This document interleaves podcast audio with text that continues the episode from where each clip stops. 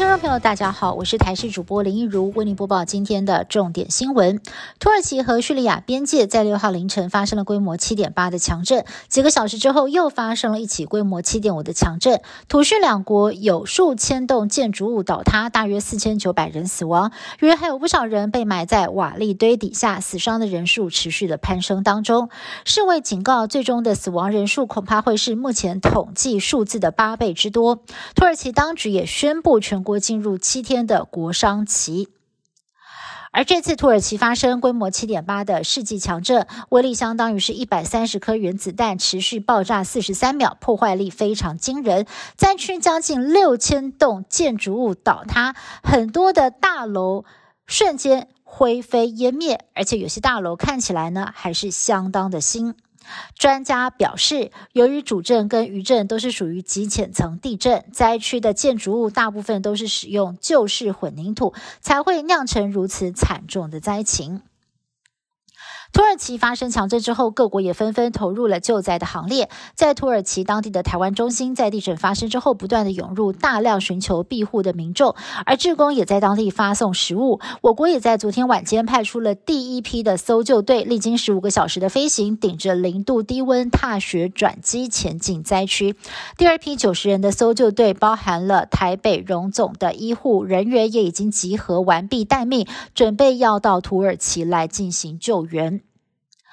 国安高层硬闯出境，还彪骂尽管人员。时代力量立委爆料，国安会秘书处处长由于身份遭到管制，因此事前申请一月二十二号核准出境。但是由于他的班机是在凌晨十二点十五分，想要提前在二十一号出境，遭到尽管人员拦下。他当下朝对方咆哮拍桌，后来在移民署国境事务大队大队长的协调之下。提前放行，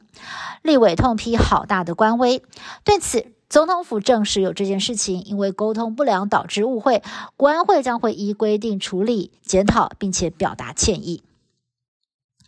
台中的秋红谷是不少民众休闲散步的好地方。不过，现在难道出现了凶猛的鳄鱼吗？有民众拍下了在池里头出现了身长超过一尺、嘴巴尖尖，而且还有着锐利尖牙，像鳄鱼一样的怪鱼。民众发现之后赶紧通报，建设局委托野生保育学会的专家前往会勘。经过两次捕捉，好不容易抓到了这一条长一百二十公分、俗称“鳄鱼火箭”的鳄雀鳝。